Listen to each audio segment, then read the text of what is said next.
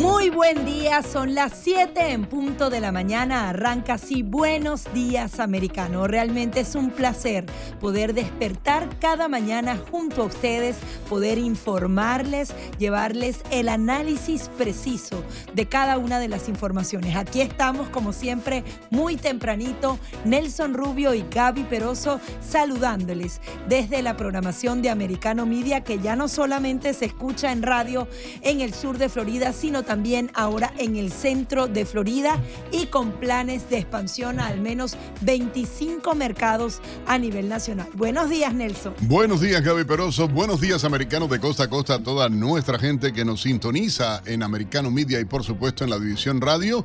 Igualmente creciendo. Ya vamos y pronto, pronto en 25 mercados dentro de la nación americana estará la señal de radio aire ahí en la tierra. La gente en su radio, en su casa, en su carro. Y ahora por supuesto, el saludo a toda la gente que nos sintoniza igualmente acá en el sur de Florida y también los amigos que ahora están en sintonía de la radio igualmente en Tampa, Orlando y Jacksonville. Gracias. Cuatro nuevas estaciones eh, que se suman a las transmisiones eh, de Americano Media en la radio en el estado de Florida y por supuesto invitarles a través de que en la, en la plataforma ya se está haciendo televisión en Americano Media también, pero lo pueden ver únicamente ahora a través de la aplicación ah, de Americano Media.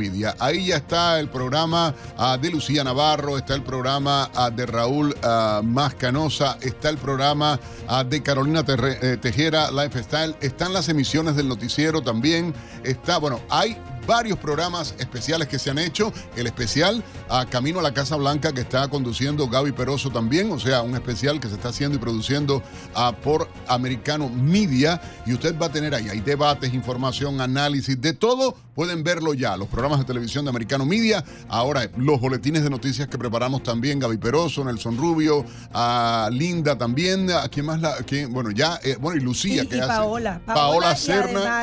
Ademar, también, o sea, tenemos durante todo el día breves informativos que están saliendo a través de la programación de televisión ah, de Americano Media.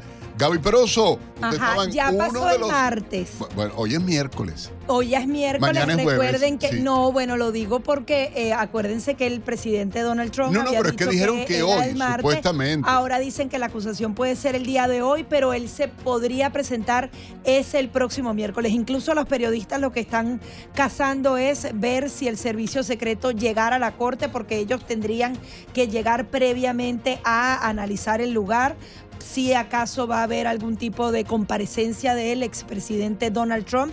Y obviamente los policías están en las inmediaciones de la Torre Trump, también están eh, cerca de Mar-a-Lago por las manifestaciones que se puedan dar. Pero hay cadenas, hay cadenas y se reveló ayer que ya prepararon incluso el operativo especial para. Con las gráficas diseñadas del Tron preso, el Tron eh, detenido, o sea, todo el circo este para. No, y lo publicaron ayer, la de Univision, lo sacaron, lo filtraron, la información desde Univision salió y se ven las gráficas de cómo tenían prevista eh, eh, el, diseño visual que iba a salir en pantalla de la detención de Donald Trump. Gente se la gastan, de verdad, se la gastan. Una cosa es inflar globo esto lo estoy diciendo muy cubanazo yo. La otra es comer eso mismo. ¿Entiendes? Porque de verdad que yo digo que el irrespeto, porque este circo eh, que, se han querido inventar en detrimento de la personalidad de Trump, más allá de la prostituta, porque me perdonan ustedes, yo siempre digo no me gusta hablar mal de mujer, eso lo tengo muy claro en mi vida, siempre lo he dicho que para mí es vital la mujer en la vida, mi madre, mi, mi, mi esposa, mi hija, mis hermanas, mis tías, todos. Ahora, ¿me perdonan? La mujer que acepta plata porque allá se, se acostó con un tipo, cualquiera que sea, pero además que vive, ella es actriz, le dicen así, ¿no? Por salir en las películas porno. Me perdonan ustedes, ese es su derecho, pero usted saque sus propias conclusiones. Y ahora entonces querer armar un escándalo con eso, diciendo que el dinero salía de un lado, que no es de donde salió, y que fue utilizado de la campaña política y que entonces se hizo... Eh, Lo cierto es que es un caso que está a punto de vencerse porque justamente los cargos... Vencen en algún momento, ha sido rechazado en varias instancias del Poder eh, de Justicia y adicionalmente los medios de comunicación todos coinciden en que es eh, la investigación menor, la más ínfima, incluso se habla que ni siquiera se trata de un delito, sino de una ofensa, eh, es el que justamente podría llevar a una acusación de Donald Trump. Por otra parte, quería, eh, y parece mentira cómo todo se va asociando, Nelson. Eh, estuve leyendo lo que son estas reuniones entre el presidente de China y el presidente de Rusia. Sí, señora. Nosotros habíamos estado apuntando a que pareciera que China iba a suministrar armas a Rusia, pero no, lo va a hacer de una manera más inteligente. Le va a dar cash. Si ustedes ven la serie de reuniones que se sostuvieron ayer, es para que los chinos ocupen el puesto de las empresas occidentales en ese país, las que se fueron, que sea China las que esté allá, una serie de acuerdos comerciales que no se van a hacer en dólares, se van a hacer en la moneda china. Y ese es justamente lo que tratan de fortalecer para justamente hacer frente a Occidente. Presentaron un plan de paz en donde Rusia no podría aceptar esas condiciones de China, realmente es como un parapeto ahí para decir, bueno, queremos aclavar con la guerra, pero al final China con ese efectivo va a financiar a Vladimir Putin para que continúe con esta invasión. Y veía algunas declaraciones que daba a través de el Twitter Joseph Bumire, quien es este especialista del Centro para la Seguridad y la Paz. Y él ligaba lo del ministro Tarek El Aizami. De Venezuela. Quien es un hombre de Venezuela que ha hecho todos los acuerdos con Irán, con China. Recuerden que ahora Arabia Saudita se unió a Irán, su enemigo histórico, y todos ellos están que tratando de no usar el dólar, utilizar el yen, utilizar otra El rublo, incluso el rublo. Eh, ahí es donde está lo peor. Se estableció ya eh, claramente la alianza yen ah, con el rublo, la moneda oficial china, con la moneda rusa. rusa para establecer una competencia real, porque a nivel de transacciones internacionales, vamos a estar claros. Eso va a ser millonario y eso ¿Quién es el dueño mayoritario de la deuda externa de Estados Unidos? China. Entonces, amiga mía, ¿en manos de quién y lo estamos? preguntábamos en Orlando y dicen, bueno, sí, tenemos que hacerlo, pero esa discusión todavía no está en la mesa. Tienen la discusión de, bueno, que se quite la influencia, que si TikTok, pero cuando hablamos de la deuda, todos levantan las cejas pero no tienen moral para hablar ninguno de, los dos partidos porque se ha permitido. Mira ayer... Eh, eh, en eh, manos de los chinos y ahora los chinos van a utilizar otra moneda debilitando a Estados Unidos y este hombre dicen que no se trata de un tema de corrupción, sino que él va a pasar a otro nivel con todos los grupos terroristas, todos los países enemigos de Estados Unidos. La presencia iraní en territorio venezolano, la prospección de urano en Venezuela, la extracción, o sea, por iraníes por rusos. guerra, Entonces, pero, debilitamiento del dólar. Yo voy a regresar a Estados Unidos ahora porque hay un tema con la economía que está bastante mal y, este informe que acaba de salir, el 25% de la población adulta norteamericana está hoy eh, con índices de baja, mala alimentación. Mala alimentación. Están comiendo en McDonald's o en pues, cualquier, cosa lo más barato. Pues. Lo más barato, exactamente, porque incluso lo que compran en el mercado sería lo más barato y no cumpliría con los estándares habituales. Imagínate, en Estados Unidos que pronto estemos hablando de temas de desnutrición o personas que en vez de comer tres veces al día lo tengan que hacer. Pero San Biden de los milagros, el, el, nuevo santo norteamericano para todo el mundo y para ayudar a cualquiera en cualquier lugar, porque ahora nosotros le pagamos la pensión, los contribuyentes norteamericanos a los ucranianos. Nosotros pagamos el funcionamiento de las escuelas en Ucrania. Nosotros pagamos el funcionamiento de los hospitales en Ucrania. Nosotros pagamos. Entonces, para la población nuestra, para nuestros eh, adultos mayores, para los veteranos, para las personas de bajos ingresos. La familia, la clase media norteamericana está desapareciendo. Ojo, a mí me da un poco de miedo porque cuando hacen este estudio diciendo que el estadounidense no se está nutriendo bien, colocan que es por la inflación, que bueno, obviamente es lo que más impacta el bolsillo, pero dicen, y por la falta de ayuda social. Ojo, señores, Estados Unidos es un país próspero en donde hay que generar la prosperidad en cada uno de los hogares. Y cada persona. No nos tienen que estar ayudando ni regalando la comida, porque eso tarde o temprano nos A ver, a ver, recuérdame algo, recuérdame algo, Peroso. La misión Viejita Pancha, la misión Francisca la, Tía, la misión. y los claps que, bueno, no, ah, y en Cuba igual, toda la porquería. Mira, todo lo que, es populismo. Pero ¿qué está haciendo este no gobierno? programas sociales, prosperidad, que cada quien tenga la capacidad de, producir, de producir a de sus hijos y a sus Sí, pero el problema está en que, mira, están diciendo que manipulan las cifras de, inflación y la, del empleo, y lo discutíamos tú y yo. ¿Te acuerdas que discutimos el tema? Es una falsedad la información de empleo que está dando el gobierno, están engañando a la gente. Ah, o esta semana y la que viene, más de 5 mil empleados de Disney. Amazon, más de 5 mil empleados. Y si sigo enumerando empresas. No, bueno, va, a haber mucho desempleo. perdón. Que es además lo que se está provocando con esto de las tasas de interés porque lo tienen que hacer así a propósito. Pero señores, no perdamos la perspectiva. Esta es una gran nación con muchas posibilidades. El número telefónico 786-590-1624. Comuníquese con nosotros. ¿Usted está de acuerdo que le den programas sociales para comer en su casa?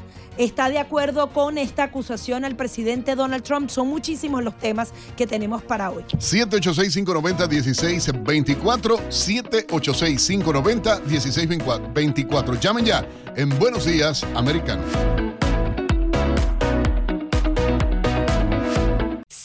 15 minutos de la mañana continuamos con más de Buenos Días Americano, toda esta programación que estamos diseñando para usted, no solamente en radio, sino también a través de video en nuestra aplicación móvil. Usted simplemente la descarga colocando Americano Media. También invitándolos a seguirnos a través de las redes sociales. Ahora vamos a hablar del el proyecto de ley Provida que se está tratando de aprobar en Florida. Esta ley... Eh, el aborto a seis semanas. Y por ello tenemos un invitado muy especial a esta hora. Como no, en Buenos Días Americano, a esta hora damos la bienvenida al señor Anthony Verdugo, quien es fundador y director ejecutivo de la coalición familiar cristiana. Anthony, muy buenos días, gracias por estar con nosotros en Americano Media de costa a costa en todo el país y también acá en Florida a través de nuestra división de radio en varias estaciones de todo el estado. Muy buenos días y muchas gracias por esta oportunidad y los felicito por el programa. Anthony, ¿cuál sería, en tu opinión, el manejo que se está dando, en la forma en que está avanzando este eh, tipo de proyecto de ley que propone reducir de 15 a 6 semanas el periodo en el que una persona ah, realmente, en que una mujer puede realizarse el aborto? Ah, eh, bajo eh, circunstancias muy especiales, únicamente la exoneraría a la mujer en este caso. Correcto, mira, el debate sobre el aborto ha cambiado mucho en los últimos solamente dos años. Eh, todavía el año pasado en la Florida, en este tiempo, en marzo del 2022, eh, el aborto era permitido hasta las 24 semanas, o sea, los primeros seis meses. Pero después eh, vimos el año pasado que el estado de Mississippi aprobó un proyecto de ley limitando el aborto a 15 semanas eh, lo llevó a la Corte Suprema, desafiando Roe versus Wade.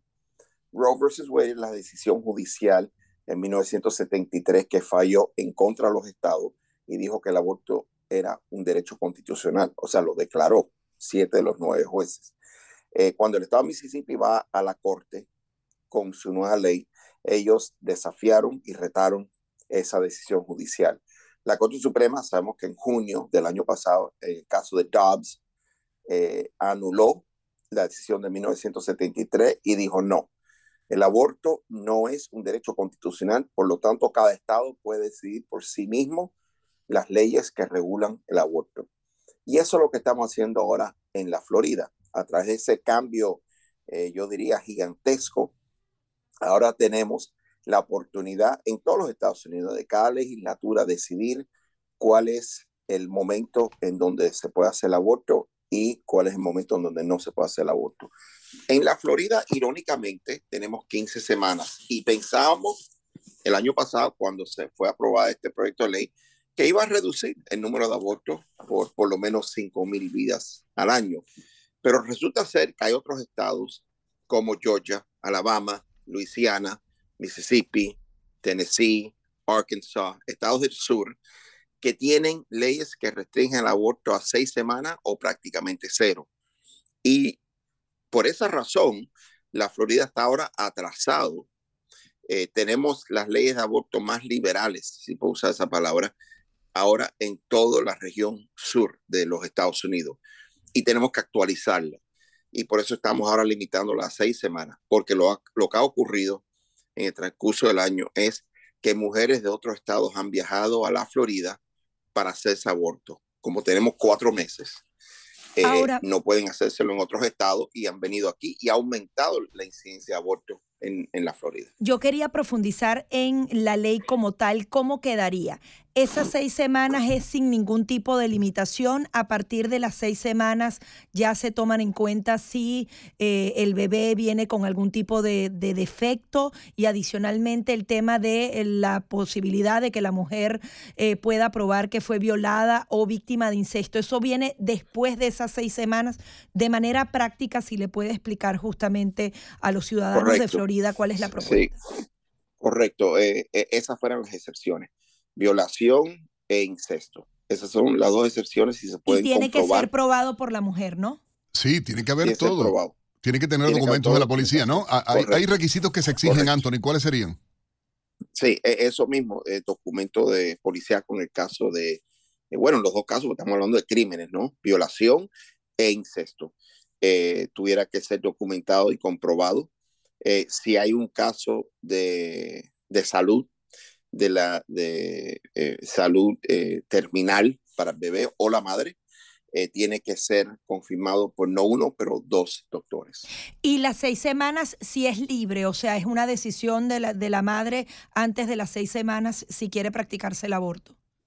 Correcto, y hoy en día tenemos tanto, incluso uno puede chequearse en su misma casa, no en su mismo hogar, si sospecha que, que está embarazada, puede hacerse la, la, prueba. Y si lo está, tiene, tiene un mes y medio para hacer la decisión. Para la coalición familiar cristiana, ustedes que han defendido tanto el eh, derecho a la vida, que han estado batallando para que esto se logre, ah, eh, ¿cómo ven esta ley? ¿Cómo eh, ven a los grupos liberales, los grupos pro aborto que están atacando el modo de pensar de ustedes, ah, diciendo que ustedes están privando a la mujer de sus derechos, que están quitándole la libertad a la mujer, que están atentando a la capacidad de decidir la mujer sobre su cuerpo. Estos son argumentos que en realidad están llenos de mitos y falacias, ¿no?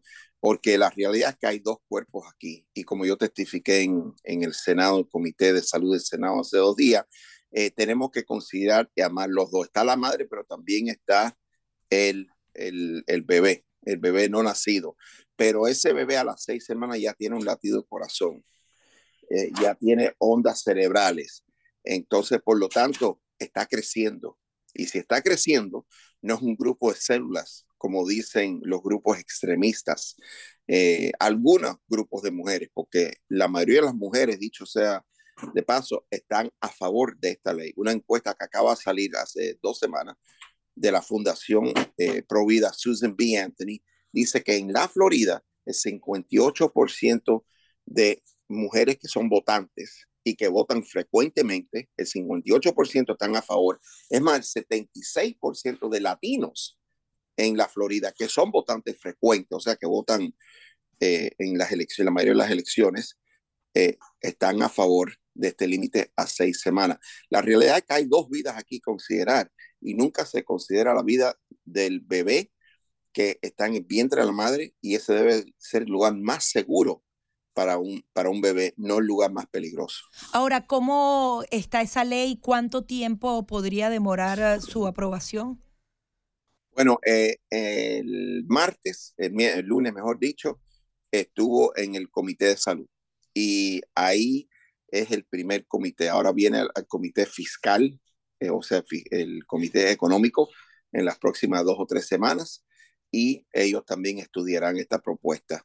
Eh, también está en la Cámara de Representantes. Estamos hablando de que eh, tomará hasta principio de mayo para que sea aprobada. Después tomará otro mes, mes y medio para que llegue al buró eh, del gobernador que ha prometido firmarla y entrar en vigor el primero de julio de este año. Eh, Tony, aunque no tiene que ver mucho, igualmente eh, se debatió con mucha fuerza ayer el tema de la pena de muerte para los violadores de niños en el Estado. Eh, tratándose de una organización cristiana con una visión distinta de la vida, ¿aprueban ustedes este tipo de sanción, por ejemplo, a las personas que violan niños en, el Estado? ¿Qué posición tienen ustedes con esta, esta propuesta? mira, nosotros no hemos tomado una posición en, ese tema, no lo hemos estudiado, tenemos siete proyectos de ley que estamos trabajando simultáneamente. Ese no es uno de ellos, pero sí le voy a decir una cosa, hay una guerra en contra de los niños en este país.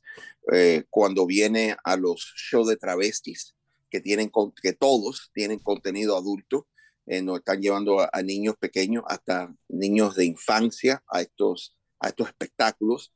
Eh, también hay una guerra en contra de los niños cuando viene a la mutilación de sus genitales en lo que le llaman, entre comillas, cambio de sexo, que el sexo no se puede cambiar científicamente ni biológicamente.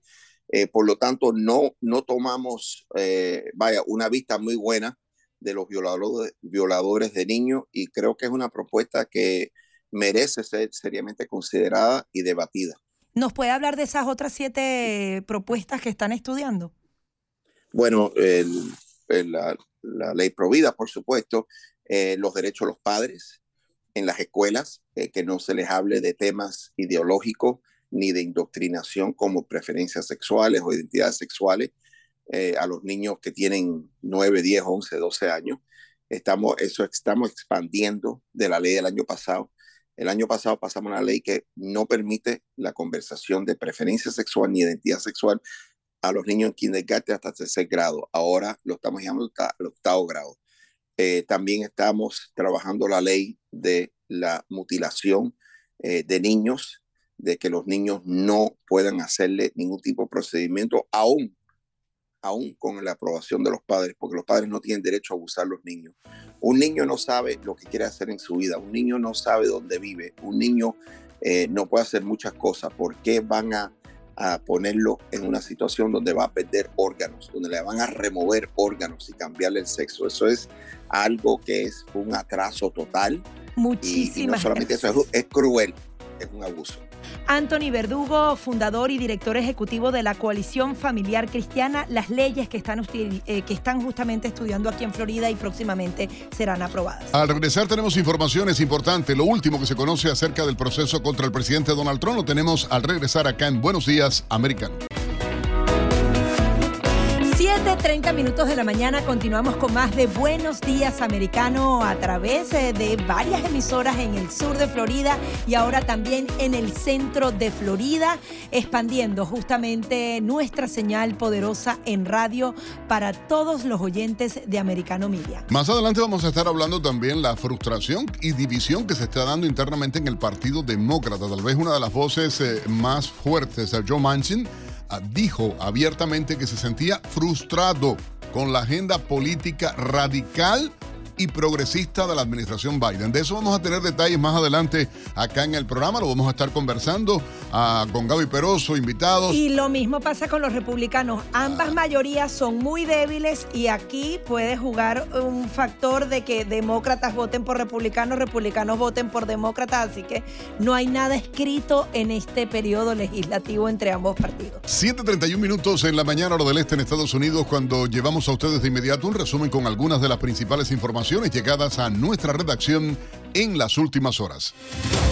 Fuentes familiarizadas con la investigación que se está haciendo a Donald Trump revelaron que es muy probable que el exmandatario sea acusado formalmente hoy miércoles, pero que comparecería ante un juez en Nueva York la semana siguiente. Las personas cercanas al caso indicaron que no habrá lectura de cargos esta semana, pero se espera que sea acusado mañana y que la oficina del fiscal del distrito de Manhattan se comunicará con Trump y su servicio para hacer arreglos de entrega. Además, indicaron que el mandatario tendría que volar de Florida a Nueva York, donde sería procesado, se le tomarían las huellas dactilares y posaría para la foto policial. La republicana Nikki Haley, quien aspira a la candidatura de su partido por la presidencia de Estados Unidos, prometió que si gana, impediría que las empresas contraten a cualquier inmigrante indocumentado. Haley dijo que eh, lo logrará, como lo ha hecho en Carolina del Sur como gobernadora, haciendo obligatorio el programa E-Verify, por el que ninguno de los negocios del Estado podía contratar a nadie que estuviera en el país ilegalmente. Este programa del Departamento de Seguridad Nacional que obliga a los empleadores a demostrar que sus trabajadores tienen autorización de empleo en Estados Unidos es vigente en varios estados. Frank Hibbard, alcalde de Clearwater, en Florida, entregó su renuncia durante una tensa reunión presupuestaria. Dijo que tomó la decisión repentina debido a las inquietudes de cómo se estaban invirtiendo los fondos municipales. Antes de presentar su renuncia, el Consejo Municipal estaba discutiendo cómo pagar el déficit de 250 millones de dólares para una treintena de proyectos. Esto lo reportó el Tampa Bay Times. Hibbard, eh, que se oponía al gasto de 90 millones de dólares para las construcciones de una nueva alcaldía y una nueva sede de servicios municipales, mientras sus colegas decían que era prioridad para Clearwater. Esta es una ciudad de, de, de 116 mil habitantes. En otra información, alrededor de 1.5 millones de inmigrantes ilegales lograron cruzar la frontera y permanecer en el país bajo la presidencia de Joe Biden, según aseguró el jefe de la patrulla fronteriza Raúl Ortiz. Según los datos de aduanas y protección fronteriza, casi 6 millones de inmigrantes ilegales han ingresado e intentado permanecer en Estados Unidos entre el 2021 y el 2022.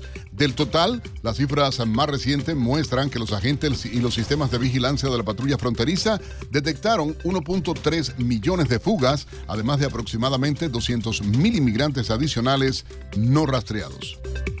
Las ventas de vivienda existentes en Estados Unidos caen en febrero.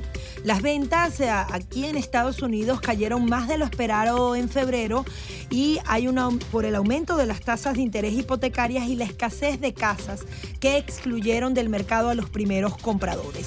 Según la Asociación Nacional de Agentes Inmobiliarios, las ventas de vivienda existentes se cayeron 7.2% a una tasa anual desanualizada de 6.02 millones de unidades el mes pasado. Si bien el descenso revirtió el avance obtenido en, enero, las ventas se mantuvieron por encima de su nivel prepandemia. Las preventas de viviendas se representan un grueso en las ventas de Estados Unidos y en febrero disminuyeron un 2.4%. En otra información de carácter internacional, el presidente chino Xi Jinping y el presidente ruso Vladimir Putin firmaron un acuerdo para expandir sus lazos económicos durante su reunión bilateral en Moscú. Xi Jinping se encuentra en Moscú para una serie de reuniones de varios días con su homólogo ruso con el objetivo de demostrar la nueva amistad sin límites de los dos países. Xi Jinping y Vladimir Putin enfatizaron la importancia de salvaguardar juntos la seguridad energética de sus países. A pesar de los rumores sobre su posible arresto, la popularidad de Donald Trump sube en las encuestas. De acuerdo a los últimos sondeos de Ramseun en marzo, Trump tiene un 52% de aprobación y un 44% de desaprobación, mientras que la misma encuesta en noviembre le daba solo el 47% de aprobación. El expresidente supera en popularidad al presidente Joe Biden, que en marzo solo cosecha un 46% de valoración positiva frente a un 53% de desaprobación. Por su parte, Morning Consulting publicó los resultados de la encuesta para las primarias republicanas en las que Donald Trump sube y le saca una gran ventaja a Ron DeSantis con 54% frente a 26% del actual gobernador de Florida. TikTok actualizó sus reglas y estándares de contenido mientras su director general advertía contra una posible prohibición de Estados Unidos. El CEO de la aplicación de videos de propiedad china Shou Shu tiene programado comparecer este jueves ante legisladores del Congreso estadounidense, quienes lo interrogarán sobre la privacidad y seguridad de datos de la empresa y su relación con el gobierno chino. Xu dijo que la audiencia ocurre en un momento crucial para la empresa luego de que legisladores introdujeran medidas que extenderían la autoridad del gobierno de Joe Biden para promulgar una prohibición federal en la aplicación. Y ahora nuestro compañero Pablo Quiroga nos trae la noticia tecnológica del día. Hola, ¿qué tal? Soy Pablo Quiroga con la noticia tecnológica del día. Google no se quiere quedar atrás en la carrera por la inteligencia artificial. La compañía de Mountain View señaló que sus usuarios podrán comenzar a probar BART, su chatbot con inteligencia artificial generativa. La guía de Google se basa en un modelo de gran lenguaje de investigación o también llamado LLM. Es una versión más light de Lambda. Esta se actualiza con el pasar del tiempo. La idea de Alphabet era desarrollar una IA que aportara información de calidad e incluso como un motor de predicción en base a sus parámetros. Es decir, mientras más gente la utilice, mayor será la precisión que aporte. Según Google, la idea de LLM es que ayude a impulsar la productividad humana, la creatividad y la curiosidad. La compañía señala que BART aportará alternativas de respuesta y seremos nosotros quienes escojamos la respuesta que se ajuste a nosotros. Los creadores explicaron que BART es una interfaz directa de LLM y se diseñó como una alternativa complementaria a las tradicionales búsquedas de Google y no como un reemplazo. La Big Tech aclara que no es la versión final de su IA,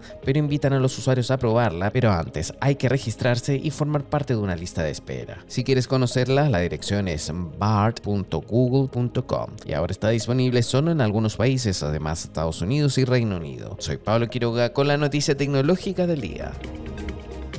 Buenos días, americano. Y todo el contenido de Americano está disponible para ti cuando quieras. Y mantente informado con nosotros en las principales redes sociales con el usuario arroba americano media.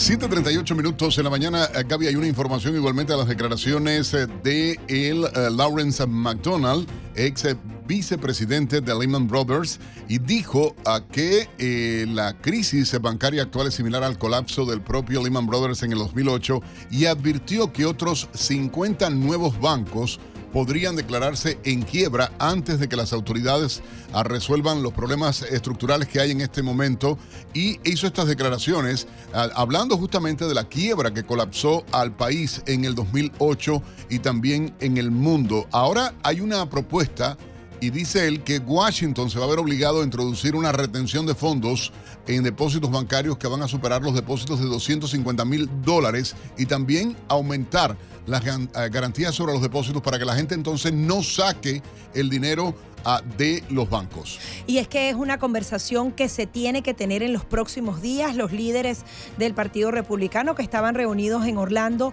han asegurado que tienen que hacer las preguntas precisas, hacer todas las audiencias necesarias para entender si se trata de más o menos regulación, si los supervisores están haciendo su trabajo, si realmente tienen que respaldar más o menos depósitos, porque si respaldas todos esos depósitos a través de seguros, los bancos toman más riesgo y juegan más con el eh, dinero de los ahorristas. Hay una línea muy delgada y adicionalmente desde el día de ayer la Reserva Federal se encuentra reunida para subir o no esas tasas de interés y está entonces ese fino balance entre seguir bajando la inflación, algo absolutamente necesario para todos los consumidores de este país, y salvaguardar a esos 50 bancos que tú eh, mencionabas o a otros más. Es muy complicada la situación, todo apunta que solamente subirán un cuarto de punto. 7.40 minutos en la mañana. Hoy, hoy justamente... Eh, estamos a la expectativa de lo que va a ocurrir mañana cuando debe anunciarlo, como tú mencionabas, la Reserva Federal y usted va a tener la información de primera mano, ah, por supuesto, en Americano Media. Regresamos de inmediato. Si quieren opinar, pueden llamarnos al 786-590-1624. La expectativa ante la posible presentación hoy en corte ah, de el presidente Donald Trump. Toda la información en Americano Media y, por supuesto, con nosotros en Buenos Días, Americano. 7:45 minutos eh, de la mañana continuamos con más de Buenos Días Americano a través eh, de Radio Libre 790 en el sur de Florida y cuatro estaciones más en el centro de Florida. Estamos ahora en Orlando, en Tampa y en Jacksonville y con muchos planes de expansión. Y como siempre, nuestra programación también en video a través de nuestra aplicación móvil. Cada día sumamos más horas en video para que usted pueda disfrutar en audio y en video de toda nuestra maravillosa programación. 7.45 minutos en la mañana. Queremos invitarles a ustedes que nos llamen a través del 786-590-1623, el 786-590-1624 o el 786-577-22 2220, 786-577-2220, 786-590-1624 o el 786-590-1623. ¿Qué opinan ustedes de todo este proceso contra el presidente Donald Trump? Igualmente, ¿qué eh, eh, opinan de esta propuesta de ley ah, de pena de muerte a los violadores de niños en Florida? ¿Está usted de acuerdo con que se le aplique la pena de muerte a los violadores de niños? Bueno, de eso pueden llamarnos o opinar a través de la línea telefónica.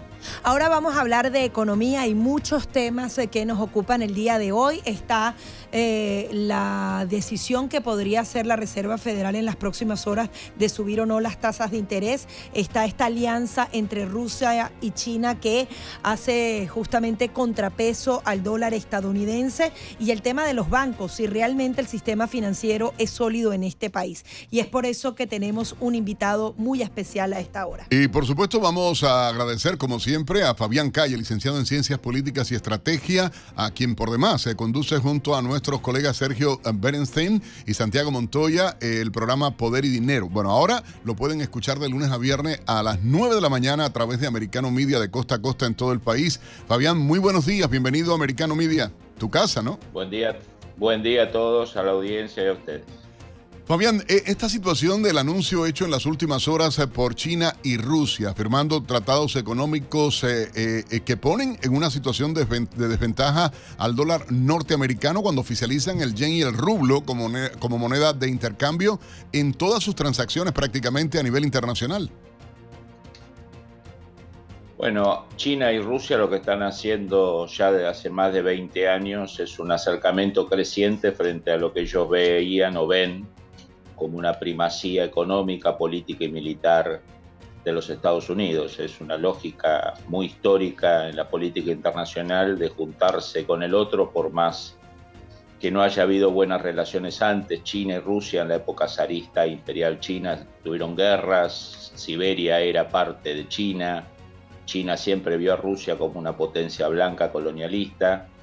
Después en la época soviética tuvieron una luna de miel muy breve, en la época de Stalin y de Mao, y después a partir de la segunda mitad de los 50 y los 60 llegaron a, tener un choque militar muy importante en el 69 y en el 72 Mao elige acercarse a Estados Unidos. Por lo tanto, no son dos países que históricamente eh, hayan confluido o se hayan llevado muy bien ningún tipo de sus gobiernos.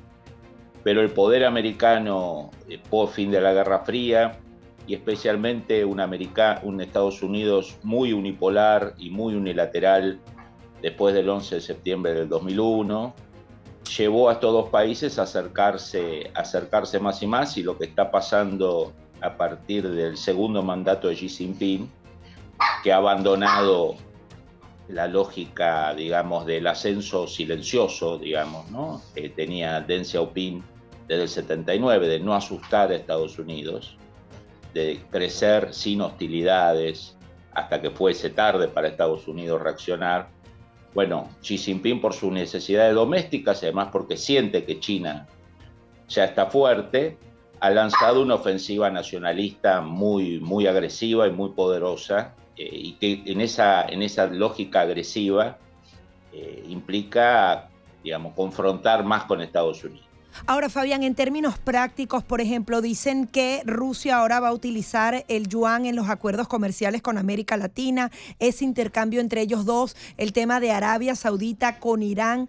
¿Hay eh, posibilidades de que el dólar comience a ser menos fuerte en el mundo? ¿Qué crees tú en esta bipolaridad que ellos quieren crear?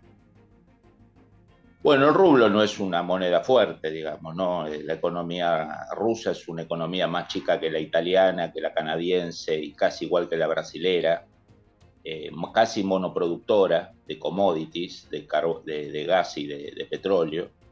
El yuan chino todavía no es en gran medida convertible, no es una moneda, digamos, de circulación como el dólar, como el euro, pero es la moneda de una potencia que viene ascendiendo hace mucho y él lógicamente se va a ir posicionando. La contracara de esto es que, digamos, la creciente confrontación de China con, con Estados Unidos y con sus aliados esta, esta lógica que el yuan se iba a ir incorporando al sistema capitalista global, como se incorporó en su momento el yen, como se incorporó en el momento el, euro. Bueno, están como una lógica de armar dos, dos, sistemas económicos diferentes, ¿no? China por un lado con su swap, como le está dando a todo el mundo, a la Argentina, le ofrece a todos los países en desarrollo swap. Yo el rublo no lo veo como, como un elemento relevante.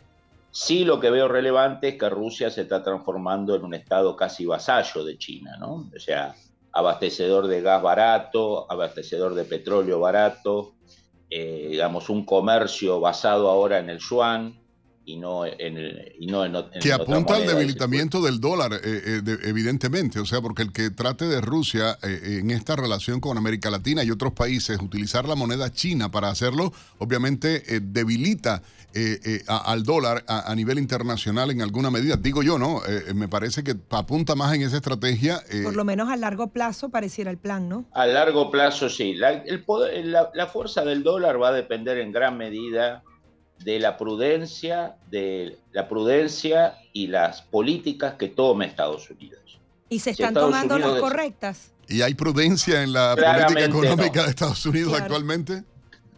Exactamente, claramente no. Digamos, eh, la economía de Estados Unidos depende de dos factores. Uno, de un manejo virtuoso, inteligente y pragmático de la Reserva Federal, que no está sucediendo. La Reserva Federal viene corriendo desde atrás la inflación.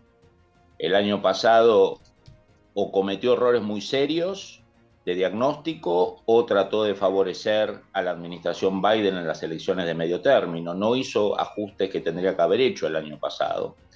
Y después de las elecciones arrancó un rush de aumentos muy fuertes que van por atrás del problema, que la vienen corriendo de atrás, y ahora cuando parecía que empezaba una, una actitud todavía más fuerte contra la inflación, le aparece la crisis bancaria que le genera el dilema que si sube la tasa puede acentuar el problema financiero que afecta a bancos muy importantes de Estados Unidos. Por lo tanto, una de las debilidades serias que tiene Estados Unidos hoy es el manejo que está haciendo la Reserva Federal. Y el segundo, de una administración Biden que se excedió en tirar plata de los helicópteros ¿no? Eh, al principio de su gobierno, cuando ya no era necesario las ayudas especiales por el COVID, roció a Estados Unidos de dólares, aumentó su gasto, todas las propuestas que tiene, hasta la propuesta que lanzó el año pasado de lucha contra la inflación, es más gasto, digamos, la primera vez en la historia que un proyecto de lucha contra la inflación implica más gasto. Por lo tanto, esta combinación de gasto en todos los sectores, y muchos de ellos no productivos, o subsidios a veces delirantes, eh, más una Reserva Federal que no transmite confianza, que no transmite, como decía Bernán que una vez le preguntaron qué era lo más importante en Reserva Federal, era la credibilidad las medidas eran quizá lo de menos. Si había credibilidad, el mercado se adaptaba aún antes de que se tomaran las medidas. Esos son los factores que debilitan el dólar. La debilidad del dólar no va a depender tanto de una relación mejor entre China Fabián, queremos hacer algo, si nos permite. Sé que están preparándose para su programa a las 9 de la mañana, pero ah, quería que se quedaran unos minutos más con nosotros, por favor, al regresar de la pausa, porque hemos dejado ah, dos preguntas importantísimas. El anuncio mm, del nuevo aumento posible de la Reserva Federal y lo que ha dicho el, el, vicepresidente, ex vicepresidente de Lehman Brothers, hablando de que posiblemente 50 bancos pudieran ir a la bancarrota igualmente en Estados Unidos. Y esto queremos conversarlo con usted al regresar acá en Buenos Días, Americano. 8 en punto de la mañana, siguiente hora de Buenos Días Americano y estamos hablando con nuestro compañero Fabián Calle justamente de todo este tema económico, cómo va a impactar la posibilidad de nuevas subidas de las tasas de interés.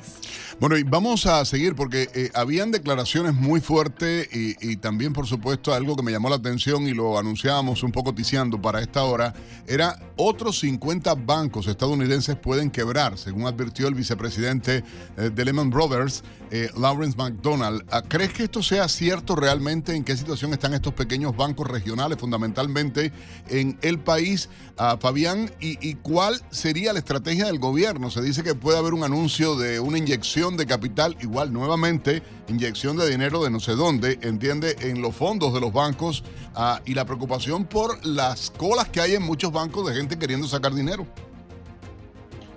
Sí, sin duda es una crisis eh, sistémica. Evidentemente acá hay un efecto snowball que va avanzando.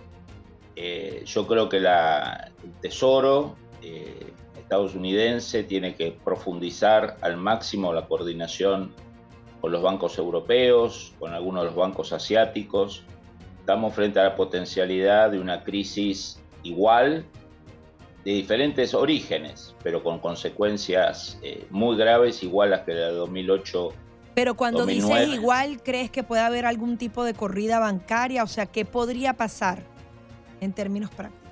A ver, en términos, en términos claros, algunos de los bancos que están cayendo eh, están en el ranking, la pole position de Estados Unidos. No ha caído un banco menor y de un lugar no menor como es el Silicon Valley y todo lo que esto implica en la industria tecnológica, digamos, ¿no? Era este solapamiento entre el Wall Street y el mundo de, la costa oeste, que era la tecnología, lo nuevo, o sea, el golpe es muy fuerte, es el mundo financiero de las empresas tecnológicas. ¿no? Entonces es un punto que lo diferencia del 2009, 2008, que tenía un origen básicamente en una bicicleta financiera infernal con las subprimes, las hipotecas, bueno, todo lo que sufrimos y sufrió Estados Unidos eh, por, esa, por esa burbuja. Acá hay otro, otro problema, pero las consecuencias sobre los bancos son muy serios y seguramente son más de 50 bancos los que van a tener serios problemas porque acá hay todo un enganche de financiamiento en un contexto que la Reserva Federal empezaba o, o apuntaba a aumentar otros 0.050 la tasa con perspectiva de seguir porque la inflación core no está cediendo. Digamos, una de las, de las cosas que le sucede a la Reserva Federal es que empezó tarde y mal a luchar contra la inflación, por lo que dijimos el año pasado, por error o para favorecer a la administración Biden en las elecciones de medio término. Y ahora que tenía que acelerar tardíamente, se encuentra con una crisis financiera que si las tasas siguen subiendo al ritmo que necesita la lucha contra la inflación, termina agudizando la crisis financiera. ¿Qué va a hacer la administración Biden? Lo que hace siempre, eh, plata, imprimir, imprimir, regar de plata todo. Eso creo que va a ser un, un paliativo, pero va a ser un problema que va a heredar el próximo gobierno y que a la administración Biden le genera doble efecto. Por un lado, en Estados Unidos sabemos que el Partido Demócrata tiene un vínculo muy fuerte con Wall Street ya de hace muchos años. ¿no? Wall Street prefiere los demócratas a la economía real de los republicanos, al empleo, a la industria. Eh, por lo tanto, cualquier crisis que haya en el mundo financiero, el público sabe que está más ligado al mundo de los intereses del Partido Demócrata. Segundo elemento, dentro del Partido Demócrata, los sectores más anticapitalistas, más antifinancieros, van a tener una voz muy más fuerte contra las posturas procapitalistas que tiene el Partido Demócrata. Va a estallar una interna muy importante entre el ala izquierda, Bernie Sanders y otros, contra, digamos, los centristas del Partido Demócrata que suelen tener una puerta giratoria entre Washington y, Wall Street. Y por último, el Partido Republicano tiene candidatos fuertes como DeSantis, como Trump, que si bien mantiene una postura pro-capitalista, pro-business, pro-apertura, tienen muy en claro que el mundo financiero no puede ser el baluarte de la economía americana. Por lo tanto, las consecuencias son múltiples y lo, y lo que genera, por último, es unos próximos dos años donde la economía americana no va a dar buenas noticias. Y eso va a tener un impacto electoral en el 2024. Estaremos entonces muy atentos, es bien complicada la situación. Muchísimas gracias por todas estas explicaciones, justamente combinando esa implicación política con la económica. Gracias a ustedes y a toda la audiencia, un saludo afectuoso. Y por supuesto invitarlos a que a partir de las 9 de la mañana sintonicen Poder y Dinero a través de Americano Media con la mm, información económica más actualizada, el análisis de los temas económicos y políticos más importantes que impactan en su bolsillo directamente y en las políticas económicas del gobierno. Como este, esta suerte de desastre, Gaby, bueno, gracias a Fabián realmente, esta suerte de desastre de la información que acaba de salir, el 25% de los estadounidenses eh, padeciendo de problemas de malnutrición y producto a la situación económica, producto a los bajos ingresos que están teniendo, producto a la inflación, producto a los altos precios de los alimentos en el país. Y esto obviamente es algo eh, grave, algo verdaderamente eh, eh, increíble que se está dando acá en Estados Unidos. Adicionalmente, lo que decíamos más temprano, todo este banquete, brindis, celebraciones, promesas entre China y eh, Rusia justamente tratando de estrechar los lazos y cómo van manipulando a la opinión pública internacional, porque vemos a un China que supuestamente está a favor de la paz, que ha eh, escrito un acuerdo que Vladimir Putin jamás eh, podría firmar porque le haría retirar sus tropas de algunos territorios de Ucrania, justamente para adicionalmente decir que es justamente Ucrania, que es Occidente el que no quiere negociar y ellos realmente lo que están es haciendo negocios, Nelson, y también jugando entonces con esa bipolaridad del mundo y poniendo en riesgo a toda la seguridad nacional. Vamos a ver qué se desprende de estas reuniones, pero a mí me preocupa sobremanera porque decían, bueno, si China suministra armas, se ve claramente el apoyo, pero si lo hace a través de negocios y, no sé, sustituye un sitio de hamburguesas porque McDonald's se retiró de Rusia, él no está implicado en la guerra, pero todo eso se traduce en dinero en efectivo para financiar justamente esa invasión. Una situación muy complicada. Hay una información del último minuto. Igualmente, el régimen de Corea del Norte acaba de declarar que si se le exige a renunciar a las armas nucleares a su país, es una declaración de guerra y que como tal lo tomarán. Igualmente, Gaby, hay otra noticia a que, bueno, continúan en Francia las eh, protestas masivas eh, contra la medida, a algo que están proponiendo igualmente aquí en Estados Unidos y es la extensión de la edad para las pensiones del gobierno, o sea, aumentar la edad de jubilación acá en el país y esto bueno, ha habido protestas masivas, ha habido enfrentamientos eh, con la policía muy fuerte, gente que han incendiado contenedores eh, de basuras en eh, las principales ciudades de Francia y, bueno, enfrentamientos muy fuertes, las detenciones en las últimas noches prácticamente de cientos de personas cada día en la capital francesa y en todo el país, algo ah, que pone tensa la situación para el gobierno de Emmanuel Macron. Estaremos igualmente Americano Media transmitiendo a partir del viernes. Eh, estaré en París, eh, concretamente, y vamos a transmitir desde allá eh, nuestros programas y entrando en la programación igualmente con temas de interés desde Europa para la audiencia de Americano Media. Adicionalmente, seguir de cerca todo el tema de la agenda legislativa de ambos partidos. Por ejemplo, siguen avanzando algunas propuestas bipartidistas para prohibir de manera más extendida TikTok. Justamente era uno de los temas que se discutía en el día de ayer en Orlando porque hay una seria preocupación a esos temas de seguridad nacional y eso también tendría relación directa con esa influencia que ejerce China sobre nuestro país. Adicionalmente, el techo de la deuda y el presupuesto tienen que sentarse a negociar y justamente era parte de lo que decía Fabián Calle.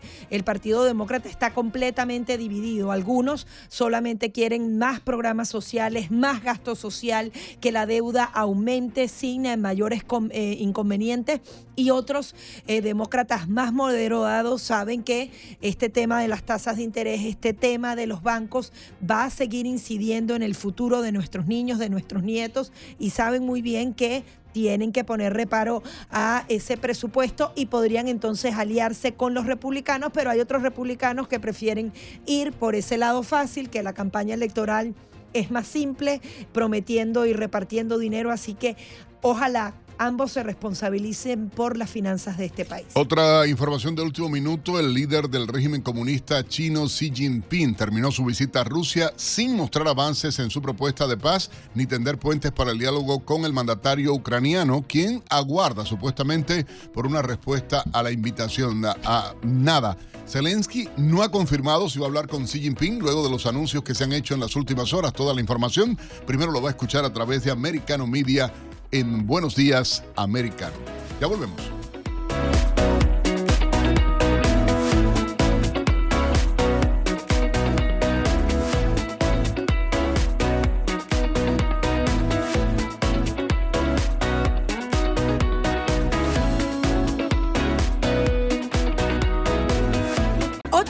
Minutos de la mañana continuamos con más de Buenos Días Americano a través de Radio Libre y otras emisoras en el centro de Florida. Queremos repetir para ustedes nuestros números telefónicos, el 786-590-1624 y el 786-577-2220 para que usted se comunique, opine sobre todo lo que está pasando en Estados Unidos, la subida de las tasas de interés, esta inflación, el tema de los bancos, si cree que el sistema financiero estadounidense realmente está sólido y adicionalmente todas estas acusaciones contra el expresidente Donald Trump. Todo esto y más vamos a seguir profundizándolo. Ahí tenemos llamadas. Vamos con llamadas de nuestra audiencia a través del 786-590-1624. Está usted en el aire. Buenos días. Buenos días, Nelson Rubio y Gaby Peroso. ¿Cómo está? Bien, bien. Eh, en mi opinión, esto, el yuan, los chinos siempre han manipulado su moneda ahora se unen con los rusos, que ellos son muy amigos, entre comillas, de hace sesenta y pico, setenta años. Ellos, China en realidad no le puede hacer media a los Estados Unidos, con la excepción de esta administración. Esta administración no China, cualquier país de cualquier cosa le hace media, porque esta es una administración que quiere destruir el sistema capitalista norteamericano y a la vez sistema mundial capitalista. Entonces, es decir, la administración anterior le ajustó las tuercas a China y a otros países. La próxima administración que venga, cualquier presidente que sea, no voy a hacer mención de ninguno, cualquier presidente republicano que salga, pues le ajusta las, las tuercas a China y los va a poner a llorar como lo hizo la administración anterior. Muchísimas gracias, que tengan muy buen día. No, gracias a usted por su participación en Buenos Días Americanos. Vamos a seguir tomando llamadas, pero tenemos, creo, ya en línea telefónica a esta hora al representante estatal de Florida por el Distrito 116, Daniel Pérez. Y es una situación grave que se está viviendo en muchos condados acá en Florida y fundamentalmente en el sur de Florida, Gaby, por el tema de falta de financiamiento para eh, los fondos en las escuelas públicas por la llegada masiva de inmigrantes. Vamos a darle la bienvenida a Daniel. Buenos días, ¿cómo estás? Está justamente reunido con el superintendente, ¿qué nuevas noticias se tiene sobre esa posibilidad de que Tallahassee mande más recursos al condado Miami-Dade porque no es suficiente recibir tantos migrantes en las escuelas? Sí, Gaby, eh, muchas gracias por la invitación, Inés. Eh, siempre es un placer hablar con ustedes. El superintendente está conmigo, también tenemos la presidenta de la Junta Escolar, Maritere Rojas, y hoy es el primer día de una batalla que va a tomar varias semanas te digo que es una batalla porque hoy es el primer día, el primer proceso que vamos a tener al mediodía a las 12 en el Comité de la Educación dentro de la Cámara de Representantes. Como ustedes, eh, como ustedes saben, eh, hay una fórmula donde el presupuesto y el dinero llega a los estudiantes a Miami-Dade County. E, esa fórmula se llama el FEFP y empezó en el año 1973 aunque el currículo ha cambiado, aunque el proceso ha cambiado en cómo estos fondos llegan a los estudiantes, eh, nosotros lo que no ha cambiado es el dinero por cada estudiante a la manera que vamos a ver hoy en día a las 12. Estamos haciendo dos cosas bien importantes. Bueno, son tres. Los primeros dos eh, voy a hablar rápidamente eh, porque quiero que el superintendente eh, dé su opinión, pero estamos dando un incremento, un incremento por cada estudiante de 6%, que son un poco más de 500 dólares. ese es el primero. En segundo, le estamos mandando 30 millones de dólares al, al condado de Miami-Dade County para que la Junta Escolar pueda escoger cómo ellos pueden darle un incremento al salario de los maestros, que es una preocupación bien grande en el distrito 116.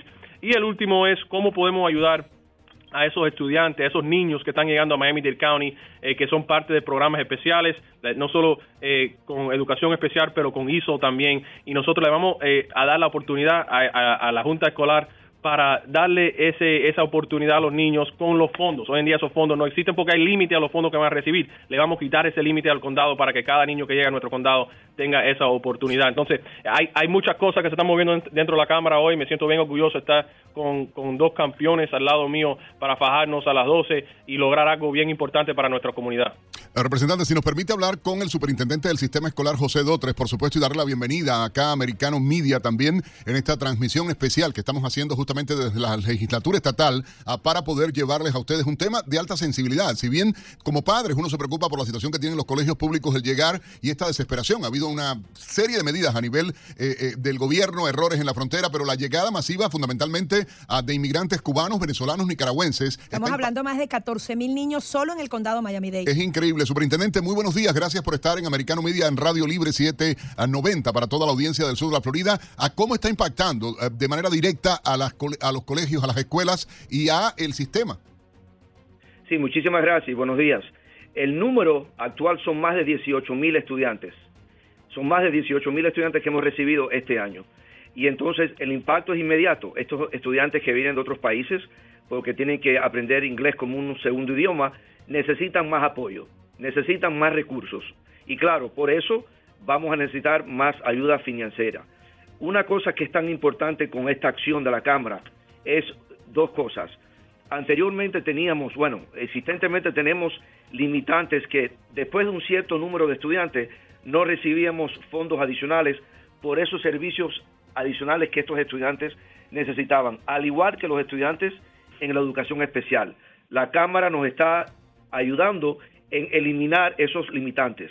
Y en mi opinión, una de las cosas más importantes de esta acción de la Cámara es que vamos a tener la flexibilidad y no vamos a restringir cierta cantidad de fondos para ciertas categorías.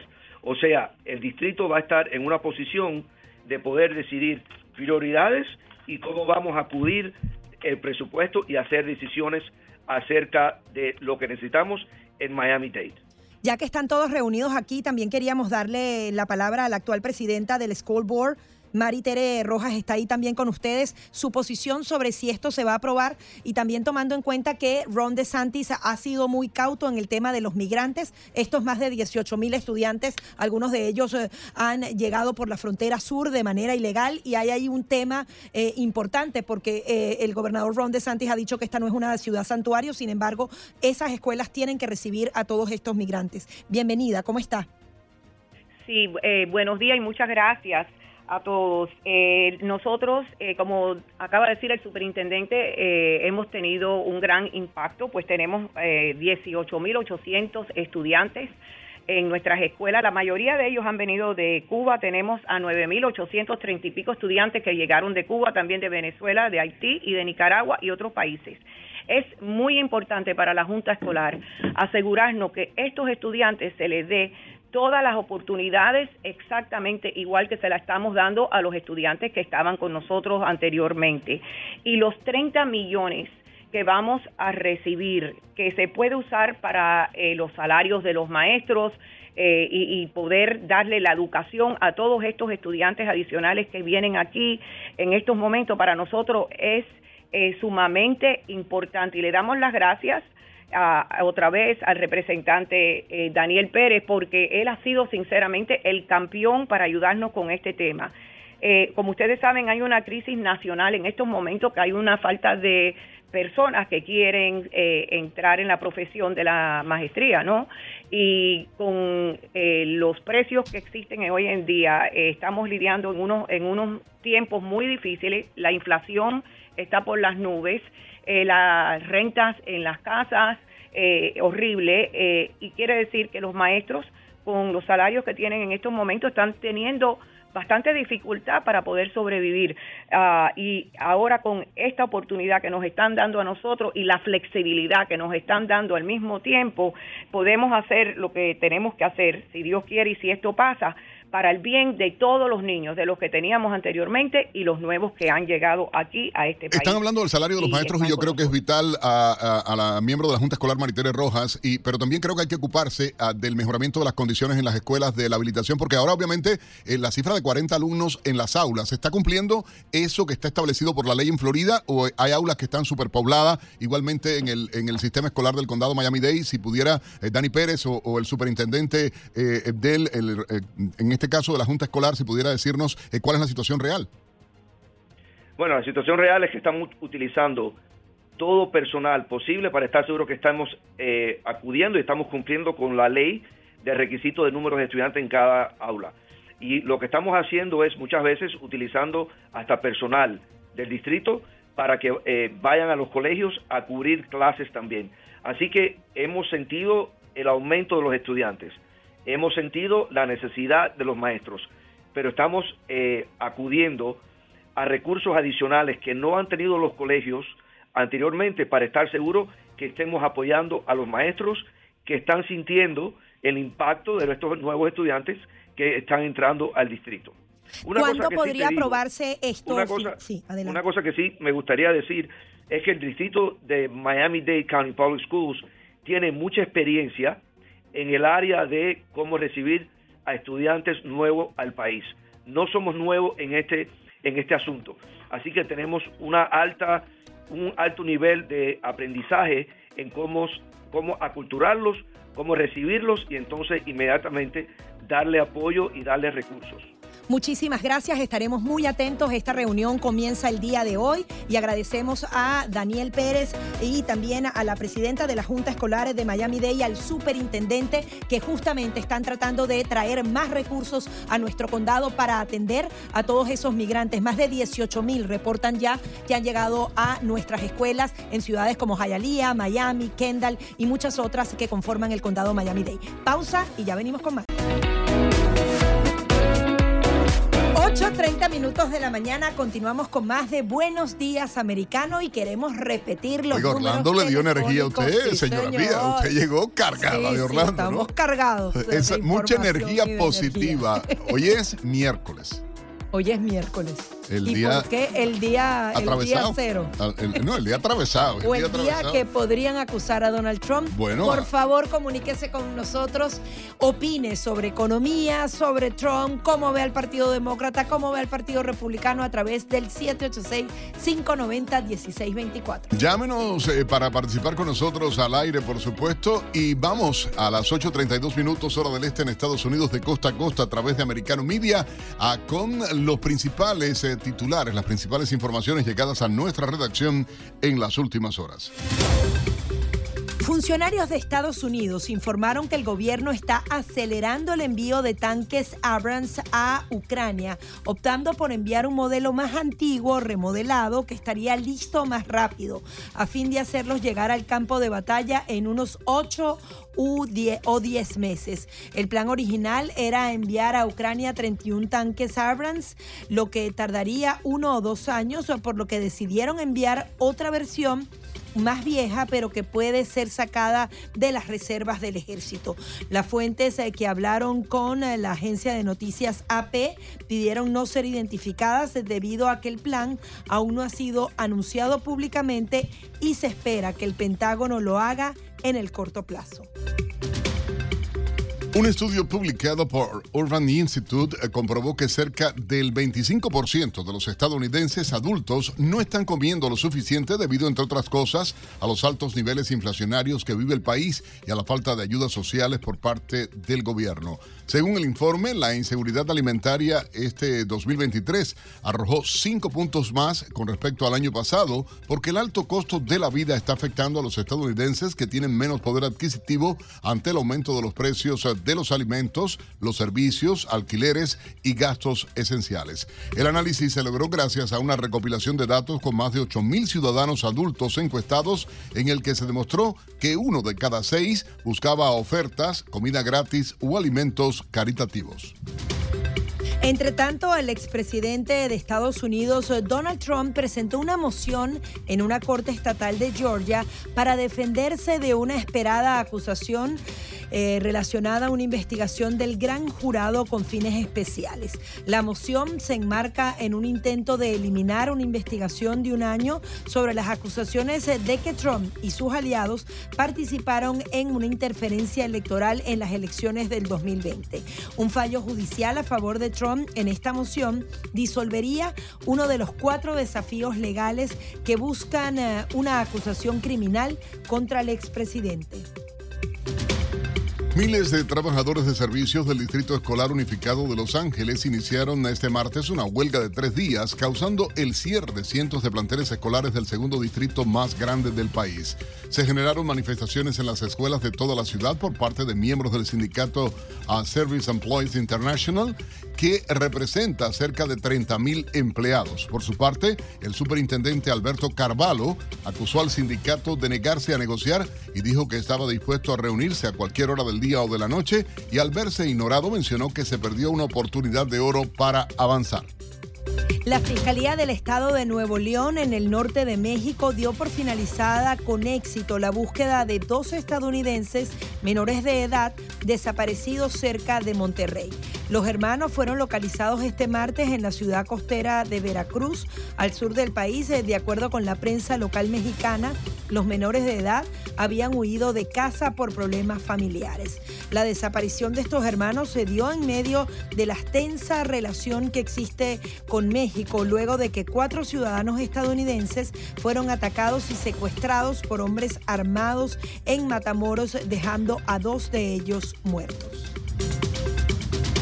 Disney despedirá a 4.000 trabajadores durante las próximas dos semanas. La reducción de plantilla es la primera de los 7.000 empleos que Disney pretende recortar en su esfuerzo por ahorrar cerca de 6 millones de dólares. Las otras 3.000 posiciones restantes provendrán de contratos de empleos vacantes, es decir, no crearán nuevos puestos de trabajo. Y según afirmó la compañía, esta es una decisión completamente necesaria para afrontar la crisis que se está viviendo.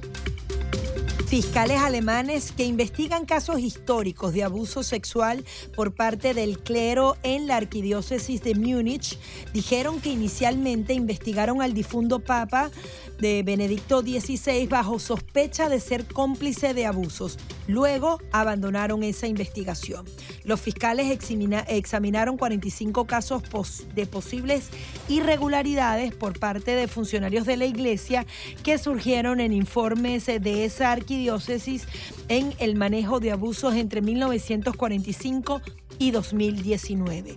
El entonces cardenal Joseph Ratzinger fue el obispo de Múnich entre 1977 y 1982 y el informe del bufete de abogados encargado de la arquidiócesis y fue publicado en 2002 criticó el manejo de cuatro de esos casos por esta autoridad. En otra información, el gobernador de California, Kevin Newsom, anunció una inversión de casi 100 millones de dólares para distribuir este año naloxona, el único medicamento que puede salvar a quienes sufren sobredosis de fentanilo. El anuncio es especialmente importante para el condado de San Diego, que declaró recientemente emergencia por sobredosis de fentanilo, mientras que la Fiscalía del Sur de California califica a San Diego como el epicentro del fentanilo en el país por su cercanía con la frontera. La sheriff de San Diego, Kelly Martínez, informó que en las últimas semanas su departamento comenzó a distribuir 30.000 dosis de naloxona en una primera distribución este año, pero esperan tener otras posteriores.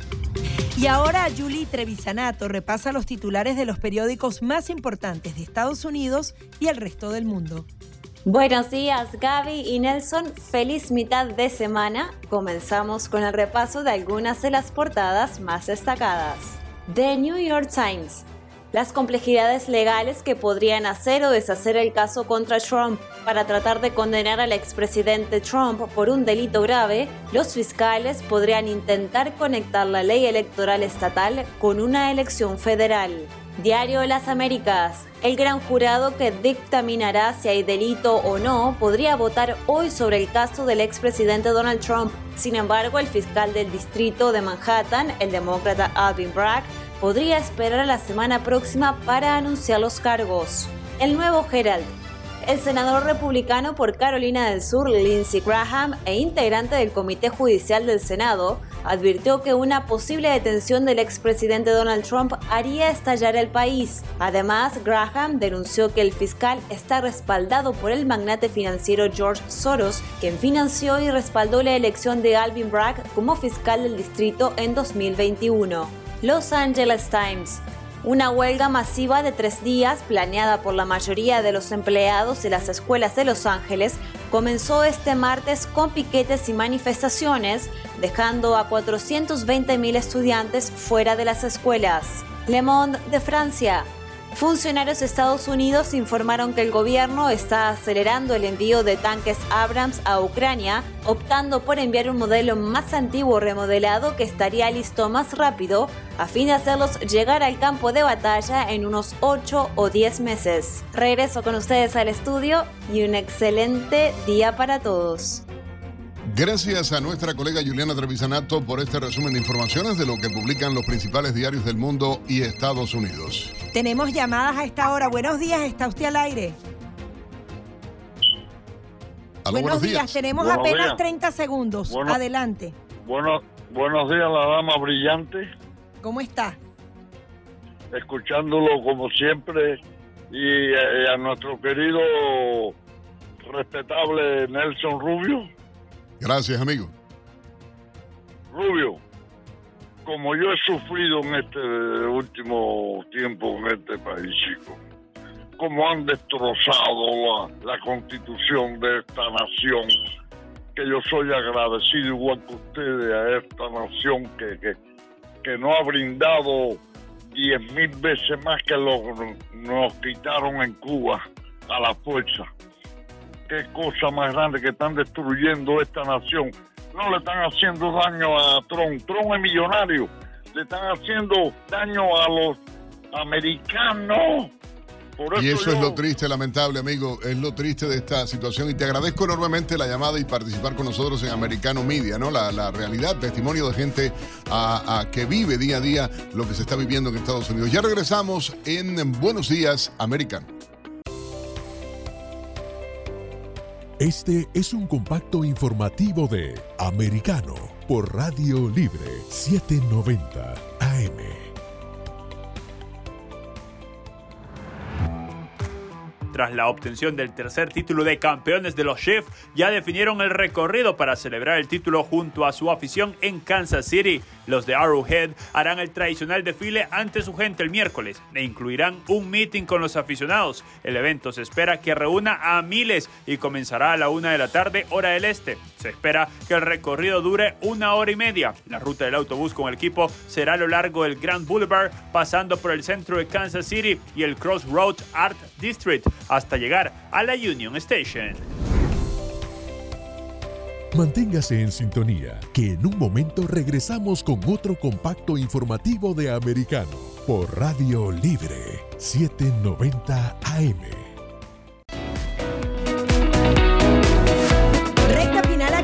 Buenos Días Americanos. Son las 8 y 45 minutos de la mañana y recordemos que hemos estado siguiendo muy de cerca toda esta información, lo que decía el presidente Donald Trump, el expresidente Donald Trump, de su posible acusación e incluso que podría ir a prisión por cargos que se presentarían en Manhattan.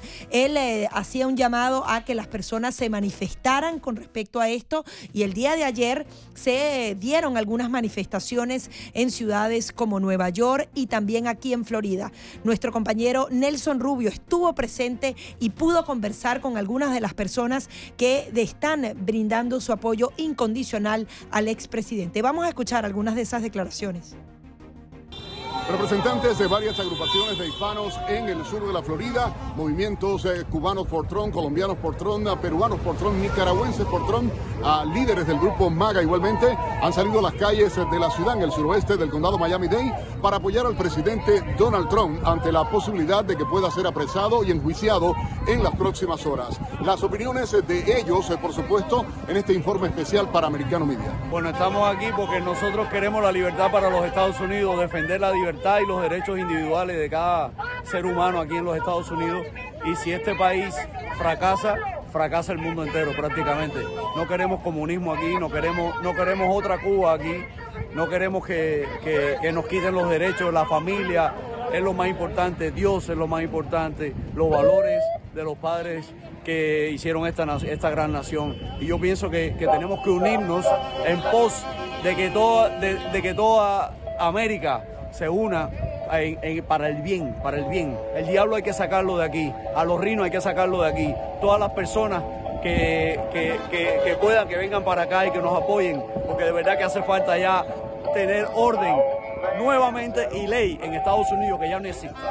Vengo a estar en apoyo al presidente Trump, nuestro presidente que primero se le robaron las elecciones, que han habido ya siete años de eh, una cacería de bruja constante, de que saben que él es el único que nos representa, que no está comprado por nadie, que se ha pagado su propia campaña, que está en noviembre anunció su candidatura para el 2024 y es una amenaza para la izquierda y para los globalistas en el mundo entero de que él se postule y él gane, porque esta vez el robo no va a ser como el 2020. Estamos aquí protestando porque hay dos tipos de justicia. La justicia ilegal hacia el conservador y la justicia supuestamente legal que no ha habido ninguna de todas las comisiones, ahora que ganamos la mayoría en el, en, el Congreso, solo han habido hearings, o sea, audiencias, pero no ha habido alguien que vaya a la cárcel. ¿Por qué? Porque estamos bajo una tiranía de Biden y detrás de todo eso está el globalismo, el nuevo orden, desorden mundial y estamos aquí, por eso todos en apoyo a él y lo estaremos hasta que vayamos a las urnas en el 2024. Así es que, free Trump. Trump did nothing wrong. Los últimos días han sido tensos a partir del anuncio del presidente Donald Trump de esta supuesta acusación, de este encauzamiento y posible apresamiento. Ah, ¿Por qué están ustedes aquí hoy? ¿Cuál es tu opinión?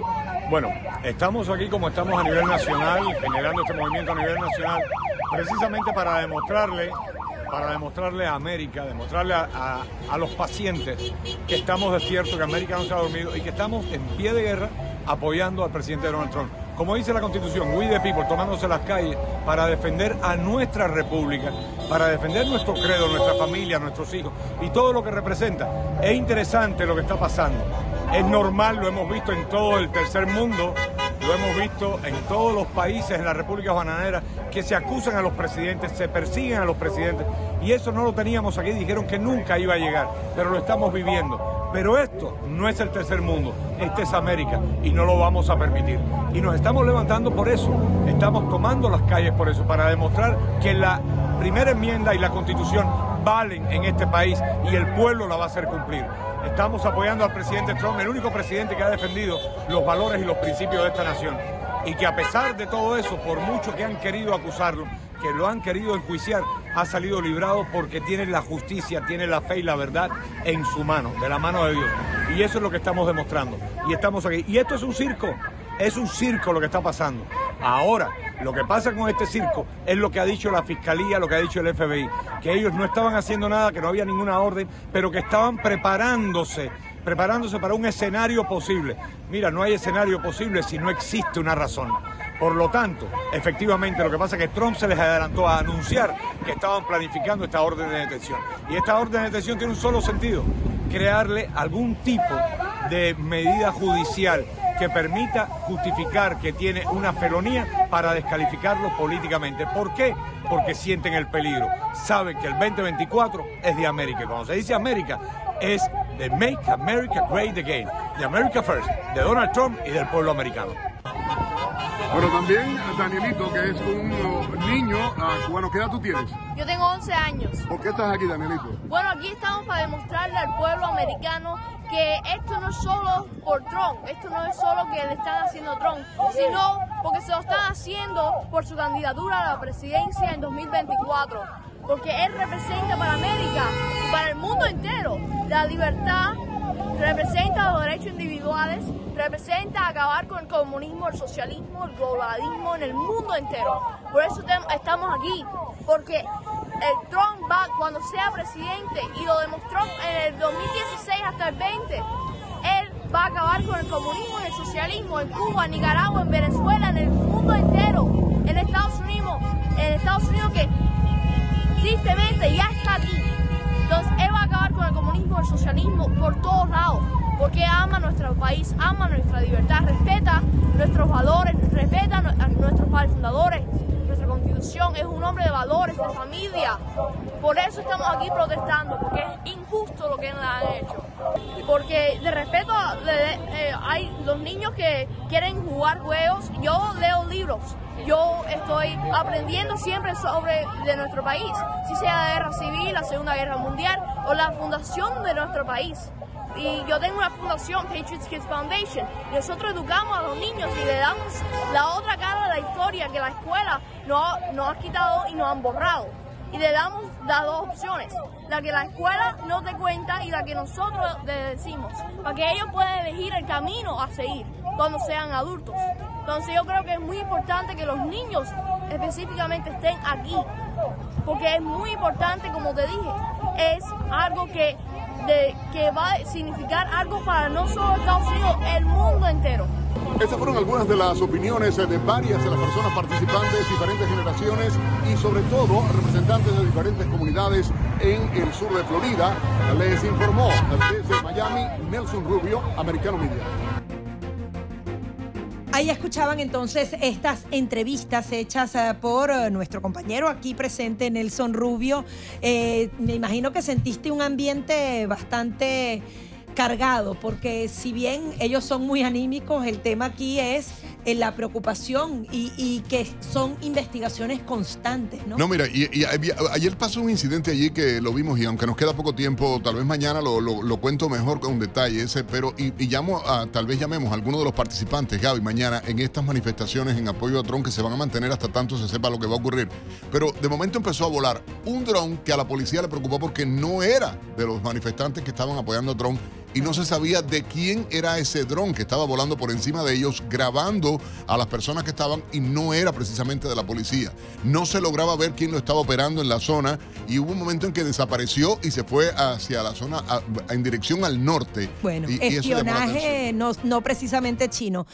Tienen que estar muy pendientes de nuestra programación. Hoy a las 2 en punto de la tarde se da el anuncio de la posible subida de las tasas de interés. A las 2 y media, esa Reserva Federal estará dando una rueda de prensa, no solamente justificando ese aumento que, según los bancos, podría ser de un cuarto de punto. Adicionalmente, podrían anunciar nuevas medidas para estabilizar el sistema financiero. Se podría inyectar eh, dinero a los bancos, liquidez. Bueno, de todo eso vamos a estar hablando en la programación de Americano Media. A nombre de Gaby Peroso y este servidor Nelson Rubio, gracias por acompañarnos en Buenos Días Americanos. Sigan ahora ah, con ah, el programa Poder y Dinero, justamente. Así que chao, mi gente. Chao, chao.